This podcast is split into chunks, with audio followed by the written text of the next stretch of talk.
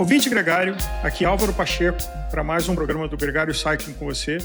Nesse programa nós temos o professor Acácio Moreira Neto. Ele tem uma história muito interessante porque ele começou pela educação física, observou o mal de Parkinson e foi estudar, e aí viu a conexão entre o mal de Parkinson e a neurologia e dopamina, que é uma coisa que a gente vai falar aqui, e foi indo por esse caminho e nesse momento ele está fazendo o doutorado dele no Hospital das Clínicas, mas queria convidar para estar aqui conosco nesse programa professor Acácio. Boa tarde, bem-vindo. Boa tarde, agradeço o convite para falar de algo tão interessante como a adaptação em nível central do exercício. Né? A gente falou um pouquinho do Parkinson e vou falar um pouco da, da depressão, que é do meu doutorado, e como que o exercício pode alterar o cérebro. E, e tem coisas muito interessantes para a gente discorrer ao longo desse episódio. Em tantas coisas que a gente tem para conversar, vamos começar nas definições. A gente fala muito de adrenalina e o vício da adrenalina, também de dopamina. E acho que tem uma confusão, porque um é um hormônio, o outro é um neurotransmissor. Ajuda a gente a entender a diferença dos dois. Bom, é um tema muito interessante. É importante diferenciar os dois, porque a gente fala um pouco de adrenalina e dopamina, só que um é um hormônio, como você falou, e o outro é um neurotransmissor. Apesar de ambos serem substâncias químicas, o neurotransmissor é produzido em nível central, a dopamina especificamente na substância negra, que é uma região subcortical ali embaixo do nosso cérebro, enquanto a adrenalina é um hormônio que é produzido na, nas glândulas endócrinas. Né? Então eles têm funções um pouco diferentes e tanto o neurotransmissor quanto os hormônios são importantes, por exemplo, na hora de realizar um exercício. Só que a gente vai falar um pouquinho mais para frente sobre esses mecanismos bem específicos, tanto do, dos hormônios quanto dos neurotransmissores. Agora, os dois atuam no sistema nervoso, no nosso cérebro, né? Sim, é importante reforçar que, como o nosso corpo quanto o nosso cérebro, nós somos um sistema complexo. Então, é difícil você regionalizar as funções do nosso corpo. Quando você realiza qualquer tipo de contração ou, ou, ou movimento muscular, você está alterando as questões do sistema osteomuscular, dos hormônios, do seu cérebro. Tem, todas as alterações estão ocorrendo ao mesmo tempo. Então é difícil você diferenciar uh, durante um movimento ou um fenômeno que está acontecendo no seu corpo de uma perspectiva geral, sem ser uh, sobre o exercício. Mas o corpo é um sistema complexo que tudo trabalha ao mesmo tempo. Só que existe uma grande diferença no neurotransmissor, que são células nervosas. Uh, o neurotransmissor são essas substâncias químicas que quando o neurônio precisa se conectar com o outro, ele passa esses neurotransmissores para o outro neurônio até chegar às conexões do nosso cérebro, do nosso corpo, por exemplo, para realizar um movimento. Ou seja, essas conexões elas são importantes não só para nosso, o nosso movimento motor. O neurotransmissor tem diversas funções, como excitatórias, inibitórias, por exemplo, inibir o sono, inibir a ansiedade, realizar o movimento motor, ou até mesmo na nossa regulação do humor. O hormônio ele tem essa, esse diferencial de ser produzido pelo sistema endócrino. Então, especificamente, a adrenalina é um hormônio que é muito utilizado na parte da, da atividade simpática. E, adicionalmente, à adrenalina, nós temos um neurotransmissor que tem um nome até parecido, que está relacionado com essa atividade simpática, essa relação de você realizar um movimento muito estressante, um movimento urgente, aquela situação que o pessoal fala de adrenalina, que é a noradrenalina que é um neurotransmissor relacionado a essa atividade simpática, dessa emergência do corpo. E aí eles têm essa função específica dessa atividade simpática. Enquanto a dopamina, ela tem essa função não só motora, muito reconhecida na hora de você realizar algum movimento, mas também na parte de prazer e recompensa. Né? A dopamina, ela é muito estudada não só na parte motora, por exemplo, para doença de Parkinson, para realização de exercício físico, mas também na relação de prazer da dependência química. A dopamina é o principal neurotransmissor relacionado à dependência química de drogas, por exemplo. Então, mesmo um neurotransmissor tendo uma função específica motora, ele também tem essa função de relacionado à parte uh, do controle do humor. Você pode dizer da geração dos nossos pais e avós, de que o neurotransmissor é como se fosse aquela operadora da central telefônica que fica pegando os cabos e conectando uma coisa na outra para que os neurônios tenham as suas funções é, simpáticas, como você falou. E a simpática é que não é voluntária, que não é intencional. É, então basicamente é, essas conexões nervosas aí dos neurotransmissores, imagina que é um cabo que vai conectar principalmente ali numa região que é o cérebro, que vai conectar outros cabos para o resto do corpo. Então, por exemplo, quando você está pedalando, quando você está em cima de uma bicicleta pedalando, realizando algum movimento, você está realizando um movimento, só que ao mesmo tempo que você está realizando um movimento, você tem que ter um planejamento, um comportamento motor, uma projeção. Então você está pedalando, por exemplo, na rua, sem ser uma situação de prova, você está pedalando e você está vendo o carro. Então você tem que realizar não só o movimento motor, mas também no planejamento.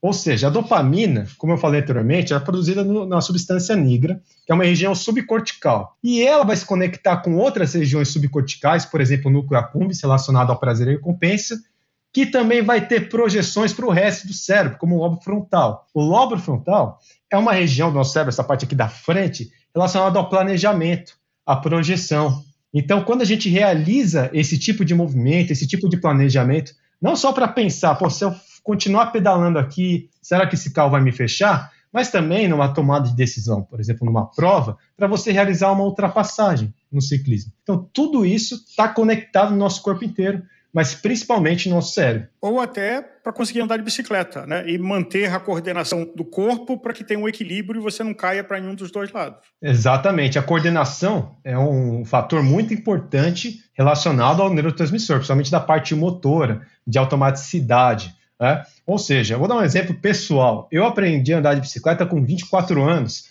para conseguir trabalhar aqui na região de São Paulo, me locomover melhor. Aqui tem muito trânsito, às vezes a bicicleta é um ótimo meio.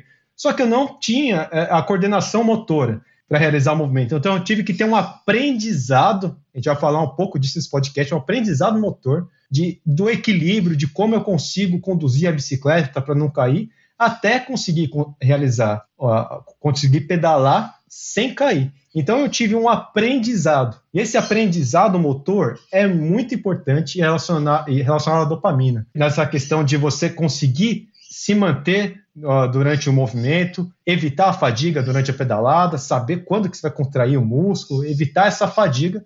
A dopamina tem uma função muito importante nisso também. A gente pode dizer que esse aprendizado é um fortalecimento das conexões cerebrais, dos quais os neurotransmissores são importantes. Quando você aprende alguma coisa, quando você faz alguma coisa, você provoca mais reações entre os neurônios? Com certeza. É importante falar que o exercício físico é uma intervenção altamente plástica, ou seja, ela pode, o exercício físico como intervenção, pode alterar funcionalmente e estruturalmente o seu cérebro. Ou seja, a partir do momento que você é, é mais ativo, você tem, por exemplo, regiões do seu cérebro com maior volume né? Esse volume está totalmente relacionado à substância cinzenta, onde ficam os neurônios. Né? Então você tem é, o maior volume dessa região, e não só o maior volume dessas regiões, mas você também melhora a conexão do seu cérebro. Lembra que eu falei que tem uma conexão da substância negra, das regiões uhum. subcorticais, até chegar no córtex, até realizar um movimento? Ou seja, essa conexão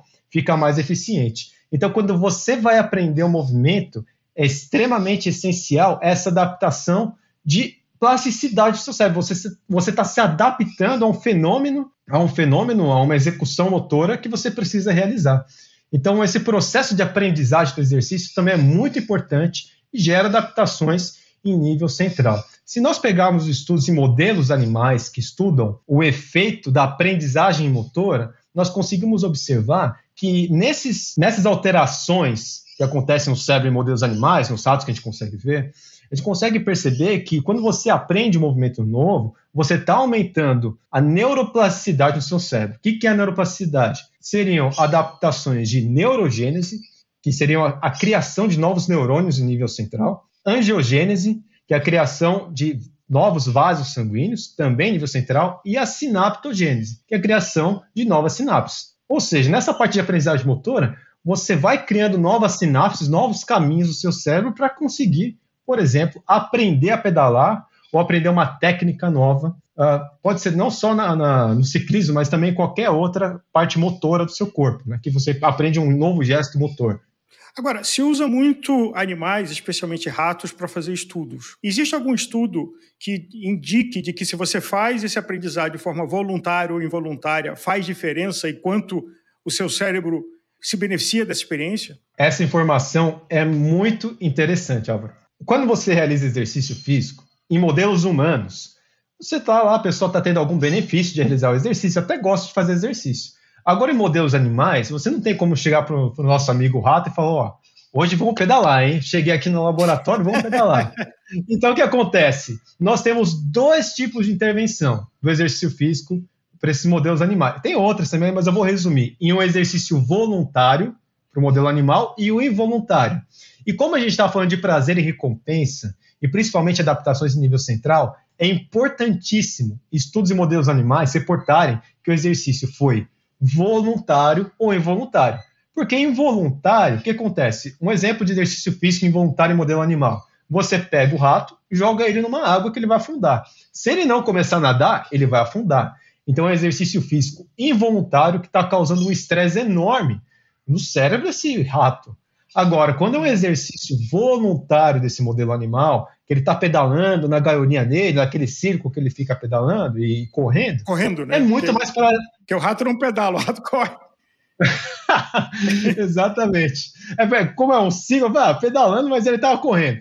Então, o que acontece? Esse fator do exercício voluntário é importantíssimo ser, ser reportado para entender melhores resultados. Porque, como eu falei, a dopamina é totalmente relacionada, ela tem essa via do prazer e da recompensa. Se você está realizando um movimento para sobreviver ali na, na água, é uma via que não está sendo compensatória, você não está gostando, de, o rato não está gostando de tentar sobreviver àquela situação estressante. Agora, quando ele está correndo na rodinha, ele fica muito mais feliz, ele tem o prazer. Então, a maioria dos estudos que investigam nessas adaptações nível central utilizam o exercício físico voluntário em modelos animais. Mas poderia dizer com isso que quando eu saio para fazer um treino que eu não estou de bom humor, não estou com vontade, ou quando você está numa, numa prova de vários dias que chega a um nível de exaustão, aquela experiência ela não gera dopamina, ela não gera uh, o neurotransmissor dopamina que te dá uma, uma, sensação de prazer? Veja, a dopamina ela tem várias vias. Tem a via D1, D2, D3, D4, tem diversas vias que atuam ao mesmo tempo que você precisa inibir ou excitar, né, para você realizar essa, essa projeção da dopamina, essa secreção da dopamina. Ou seja, quando você está numa é, situação de maior prazer, por exemplo, vamos supor uma pessoa que realiza o exercício físico normalmente, sem pensar em competição, ela está relacionando, ela está realizando o exercício, ela está pedalando com prazer no movimento. Aos domingos, aquele dia bonito que abre. Aqui em São Paulo uhum. tem várias pessoas que fecham para o pessoal pedalar. Então você tem uma situação de prazer e até conforto, um afeto positivo com o exercício, uma relação positiva com a, com a intervenção que você está. Agora, em uma situação que você vai ter uma prova de ciclismo, a semana inteira fica tensa, você fica tenso, fica com ansiedade, é difícil inibir essa ansiedade. E durante a prova, você vai ter diversas variáveis cognitivas que, que você vai precisar controlar e alterar para realizar uma boa decisão e uma boa prova. Por exemplo, ansiedade, uma tomada de decisão de é agora que eu vou ultrapassar, ou alguém está me ultrapassando, eu vou acelerar um pouco mais. Então, tudo isso são variáveis cognitivas que vão interferir na prova. E você vai ter esse estresse, é, essa, essas vias da dopamina se alterando de maneira diferente, sendo inibidas ou excitadas. Agora, é importante reforçar também que isso, essas alterações não ocorrem apenas nesse momento do, do desempenho. Às vezes a gente está meio desanimado para treinar ou não queria treinar, mas, assim, pessoas uh, que não estão nessa, nessa questão de competição, o exercício, normalmente, de uma maneira geral, tem uma relação do afeto positivo, de você chega, tá naquele dia estressado, cansado do trabalho, mas quando você chega para fazer exercício, melhora. Você começa a pedalar, já começa a liberar diversos neurotransmissores nessa relação do prazer, começa a melhorar de maneira até aguda a sua saúde. O que é uma maneira aguda? Você está uh, realizando exercício, você está pedalando, você começou a pedalar, o seu cérebro já começa a aumentar o fluxo cerebral. Você já começa a ter alterações naquele momento com a intervenção. Então, esse, essa relação positiva com o exercício é muito importante para a sua saúde. Agora, para desempenho, é importante ter esse controle dessas questões, assim, de tentar ficar mais calmo, seguir uma estratégia de prova, conseguir tomar uma melhor decisão durante uma prova. A Cássio, tem uma relação entre ansiedade depressão e dopamina? Totalmente. Existe uma relação direta da dopamina com a saúde mental, de sintomas de ansiedade e depressão, são sintomas que a gente está mais acostumado a ver na, na sociedade, mas também uh, na questão dos transtornos mesmo, né? o transtorno depressivo e ansiedade uh, geral. Por quê? Veja, é importante entender, como eu falei e reforço, o cérebro e o corpo humano são um sistema complexo. Está acontecendo diversas alterações. Tem alguns uh, antidepressivos que a principal via é de um outro neurotransmissor muito famoso que a gente escuta falar, que é a serotonina, que normalmente a gente relaciona com a depressão, e a maioria dos estudos que fizeram para desenvolver os antidepressivos foram no rato, eles perceberam que os ratos depressivos têm alteração nesse neurotransmissor da serotonina, eh, relacionada à regulação do humor, do sono, do apetite, que tudo isso está afetando a depressão. E aí o que acontece? Esse antidepressivo tenta melhorar essa via da serotonina provavelmente ele me melhora. Porém, você tem outras vias que estão alteradas em indivíduos com depressão. Por exemplo, a da dopamina. Tanto que, se alguém está escutando esse podcast já utilizou um antidepressivo, um remédio para depressão, tem alguns inibidores e, e, e, da, da, dopamina. Por exemplo, tem um muito famoso que é a bupropiona. Normalmente, quem teve algum transtorno mental já ouviu falar desse remédio, que tem total relação com o neurotransmissor da dopamina. Ele age nessa via. Então, você tem que pensar que a, a nossa mente, o nosso psicológico, ele não, não adianta você melhorar uma via só. Você tem diversas alterações acontecendo em diversos neurotransmissores que precisam ser uh, melhorados naquele indivíduo. Mas não só os neurotransmissores. Você tem alterações, como a gente falou, no hormônio.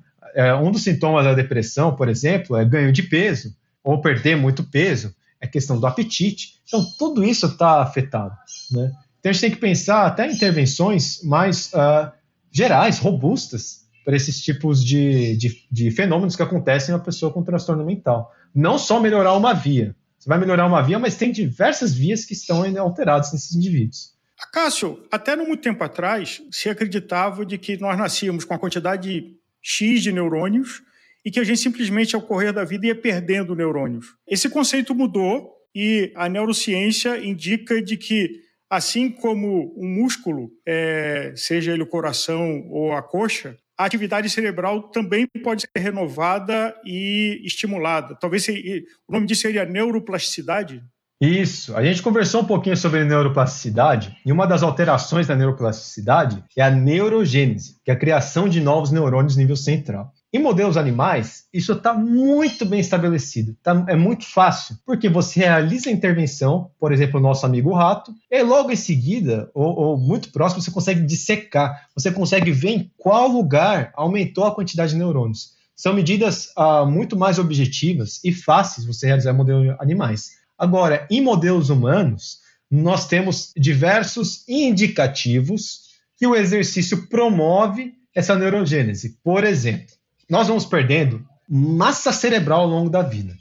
3 a 4 quilos a gente vai perder só de massa cerebral ao longo da vida. E se você pegar estudos transversais, você consegue observar que quem tem maior nível, maiores níveis de atividade física possui maior volume de regiões no cérebro importantes relacionados à memória, à cognição, a sentimentos, ao prazer. Então, tudo isso é importante para pensar que opa, a atividade física tem um papel importantíssimo para a minha saúde cerebral.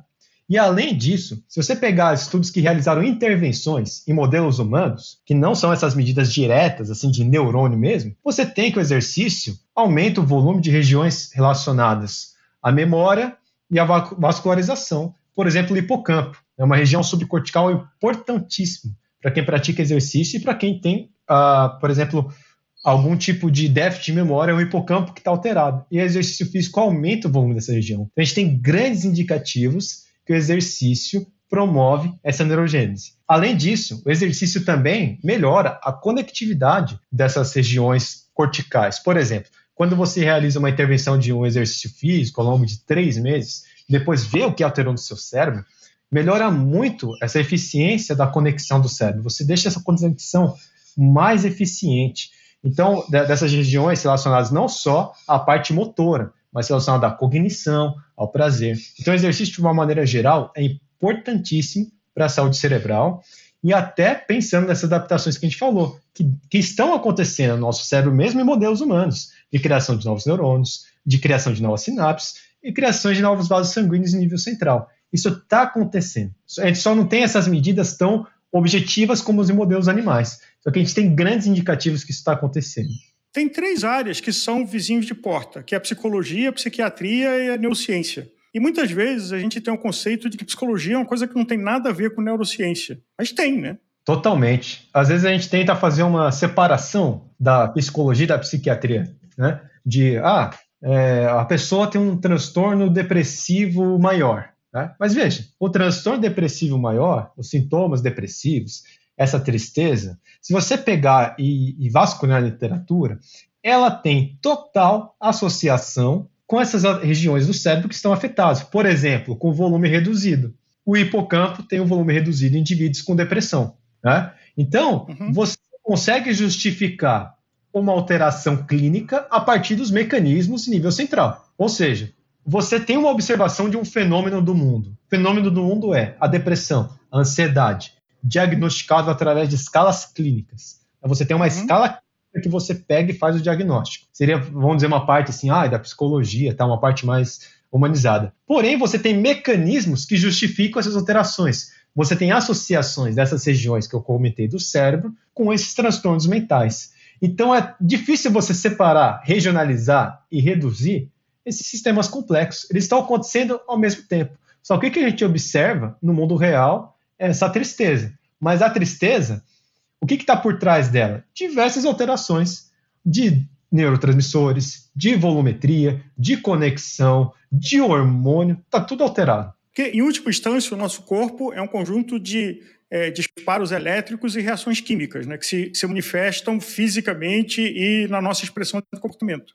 Exatamente, exatamente. E é difícil você reduzir, se, é, é, como, como o pessoal fala, uma abordagem assim, reducionista, e você tentar, não, é só isso aqui, é só aquilo ali. Você tem tudo acontecendo, essas alterações químicas dos neurotransmissores, dos hormônios, aí quando você faz exercício tem um músculo envolvido, aí tem um apetite, tem muitas variáveis para você pensar que, que para justificar um fenômeno. É difícil, é complexo. Agora, falando do que, que a gente pode, de forma mais é, direta, influenciar a dopamina, se fala de café, se fala de chocolate.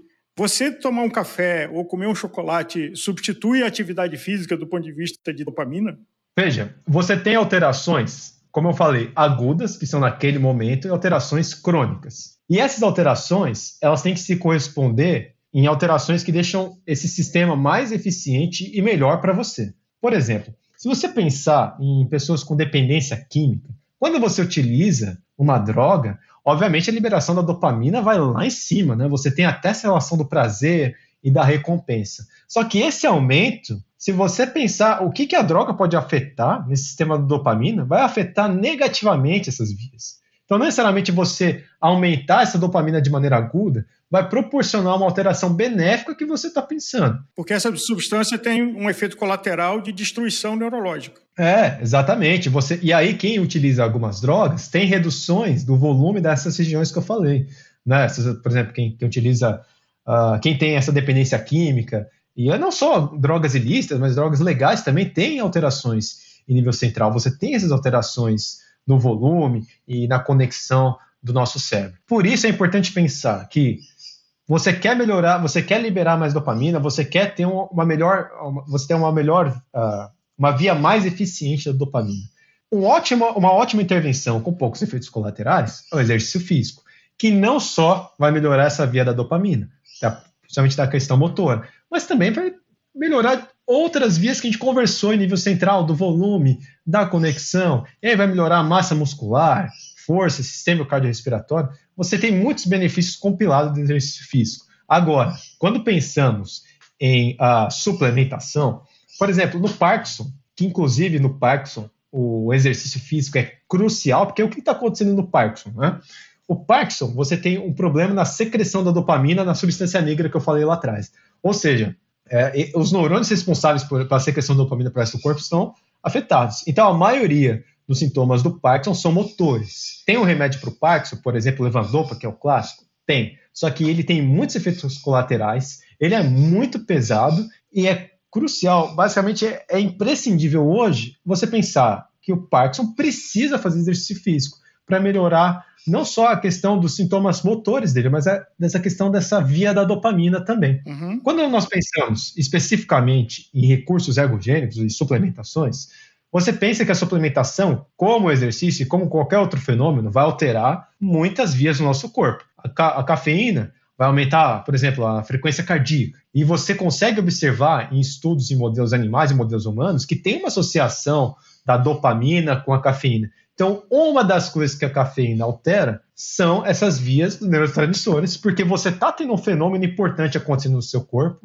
que está alterando seu desempenho, que está alterando seu humor, que está alterando seu desempenho na prova, que vai ser justificado, uma das vias, não é a principal, dos neurotransmissores da dopamina. Mas é importante pensar, se como, como a gente estava fechando, no sentido de essa liberação que eu quero desse neurotransmissor vai ser benéfico de maneira crônica para mim, o que, que vai trazer de benefício? Né? O chocolatinho é o clássico. Eu, eu cresci ouvindo que, ah, come o, o, chocolate que vai aumentar a dopamina. Só que vai aumentar a dopamina e aí? Vai melhorar seu desempenho motor? Vai melhorar um pouquinho do seu humor? E se você ficar comendo chocolate todo dia? Comer uma barra de chocolate por dia vai melhorar o Parkinson? Não é bem assim que funciona. Você tem que pensar em alterações crônicas, gerais, que o exercício ou qualquer outro tipo de intervenção visando essas adaptações e, e melhora dessas vias neurotransmissores possam oferecer.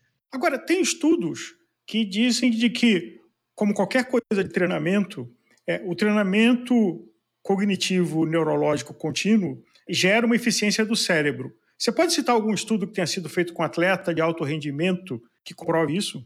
Eu tenho alguns, mas o mais legal é o do Neymar. Não tem como não falar do Neymar e desse estudo. Veja, tem um estudo que quando o Neymar foi disputar o Mundial lá no Japão, realizaram uma ressonância. Normalmente essas alterações em nível central, que você não tem uma, uma, por exemplo, uma atividade que você precisa fazer exercício, como pedalar ou correr, você tem que fazer uma ressonância. Então o que aconteceu? Pegaram atletas de outras modalidades e pegaram o Neymar. E, e até jogadores da mesma posição e do mesmo time do Neymar para realizar uma tarefa na ressonância. Esse movimento aqui com o pé, né? Realizar esse movimento sim. Que, só para quem está nos ouvindo é, no podcast, o movimento seria o movimento de abaixar, esticar e flexionar o pé, né? Isso, uma flexão da plantar, flexão do dorso plantar, esse movimento do, do, do pé. E você vi, vê naquele estudo muito interessante que as pessoas que não são o Neymar precisam de uma demanda, de, de, de uma conexão do seu cérebro muito grande para realizar esse movimento do pé que o Neymar realizou. Agora, o Neymar, você vê a conexão do cérebro dele, a ativação, a demanda central que ele, que ele precisa para realizar esse movimento é mínima. É um, uma bolotinha de ativação pequena. Ou seja, para o Neymar é tão simples fazer esse movimento que ele não precisa usar muito cérebro. Então, para ele, tudo está automatizado. Né? Então, aí você começa a pensar: bom, por que, que o Neymar consegue realizar esse movimento? Por que, que ele joga tão bem? Por que está tão automatizado nele? Será que ele fez exercícios cognitivos a vida inteira, ele passou por muitos cones ali, bateu no, no que está aceso, no que está apagado, né? Ou será que ele tem uma predisposição? Ele teve um bom estímulo uh, durante a infância dele, tem a parte genética, ou outros fatores que influenciaram isso? É uma boa pergunta que precisam responder. É você não tem um corpo de conhecimento falando, ó, se você fizer isso aqui, você vai ter um melhor desempenho cognitivo, logo você vai ser um melhor atleta, você vai se tornar um melhor atleta. A gente ainda tem essa limitação. Esses estudos estão progredindo nisso ainda. Entretanto, é importante reforçar também que nesses estudos transversais, você vê que os atletas, ou as pessoas fisicamente mais ativas, têm essas conexões cerebrais do lobo frontal, do córtex motor primário, dessas regiões aqui do cérebro relacionadas não só ao planejamento, mas à parte motora, a conexão fica mais eficiente. Então a gente tem que pensar que o exercício melhora e promove adaptações estruturais e de conexões do cérebro. Agora, será que se eu treinar um atleta, pensando no cognitivo dele, ele vai ser um atleta de ponta? É uma pergunta que a gente não tem. O que, que formou Neymar? O que, que formou Pelé?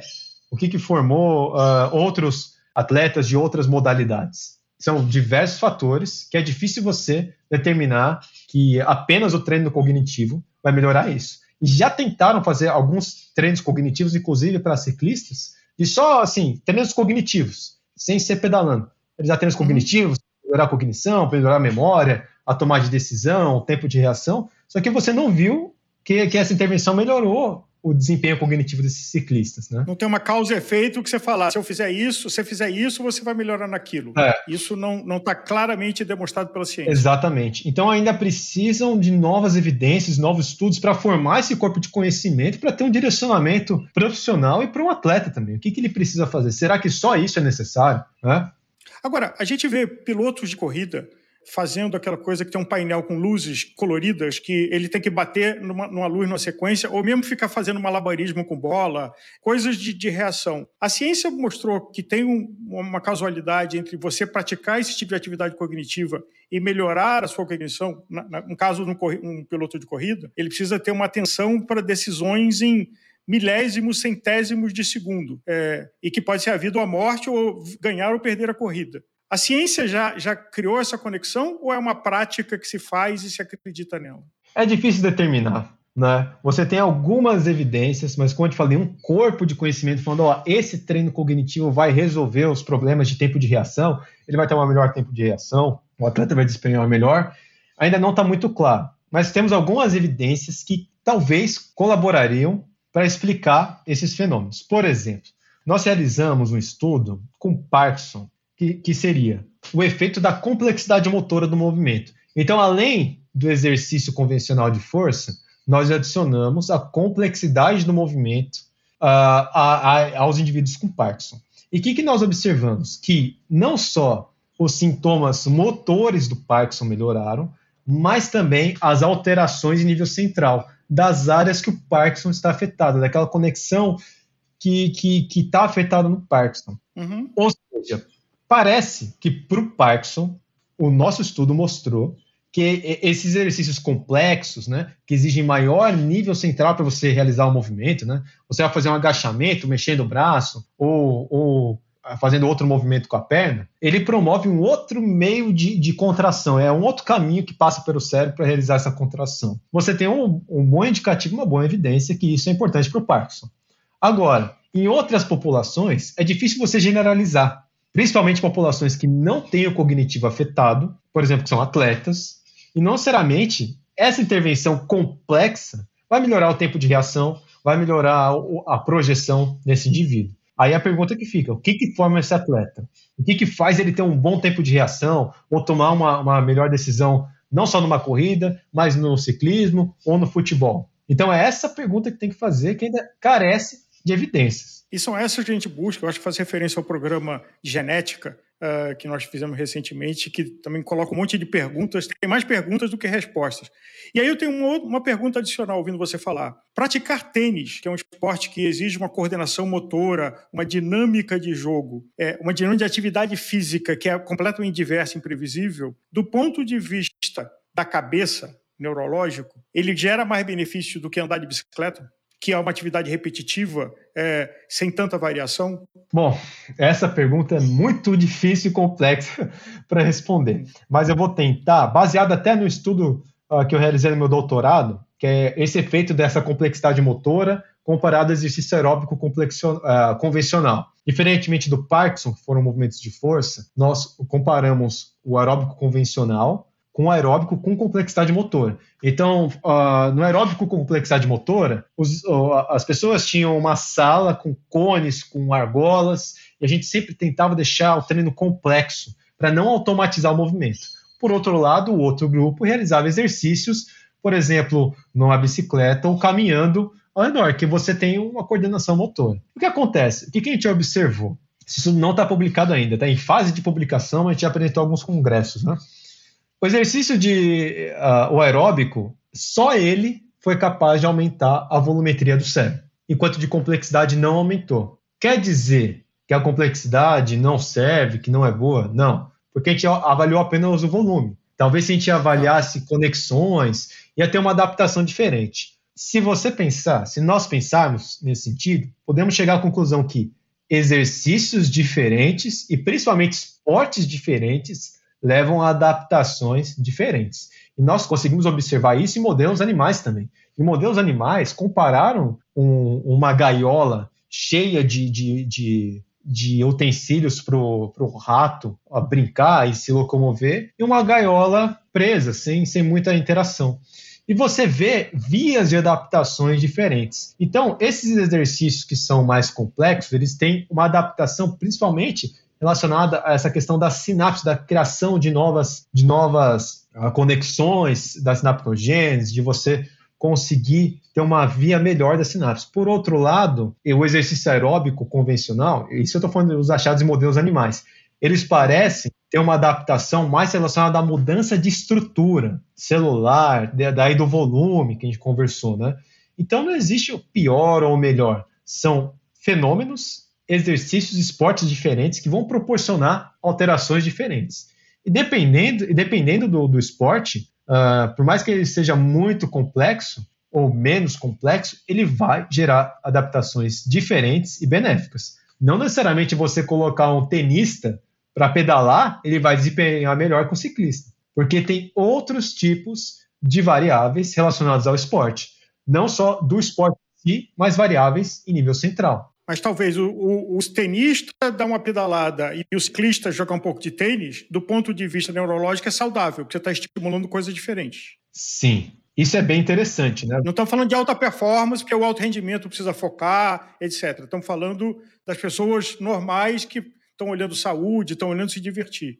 Para quem está olhando saúde e se divertir, trocar de esporte de vez em quando, do ponto de vista neurológico, é saudável. Sim, porque você está aprendendo algo novo. Não só no esporte, no, nessa questão de aprendizagem motora, que é sempre importante você ter, mas na vida no geral, né? Você aprender uma coisa nova é mais desafiador, você vai ter um conhecimento novo, você escutar uh, os podcasts, você vai ter sempre um conhecimento novo que você está aprendendo.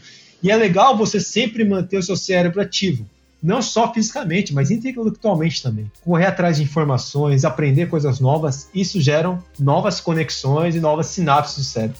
Então isso é muito importante para a sua saúde de maneira geral. Professor Cássio, você teve um monte de respostas que trouxe para a gente, mas também deixou um monte de perguntas, o que significa que a gente vai ter outros programas no futuro. Mas queria te agradecer, compartilhar a tua experiência, a tua pesquisa aqui com o nosso ouvinte da Gregário, com a gente. E tendo novas respostas ou novas perguntas, vamos voltar a conversar. Agradeço imensamente o convite, foi uma honra para falar de um assunto tão interessante e tão complexo quanto esse podcast.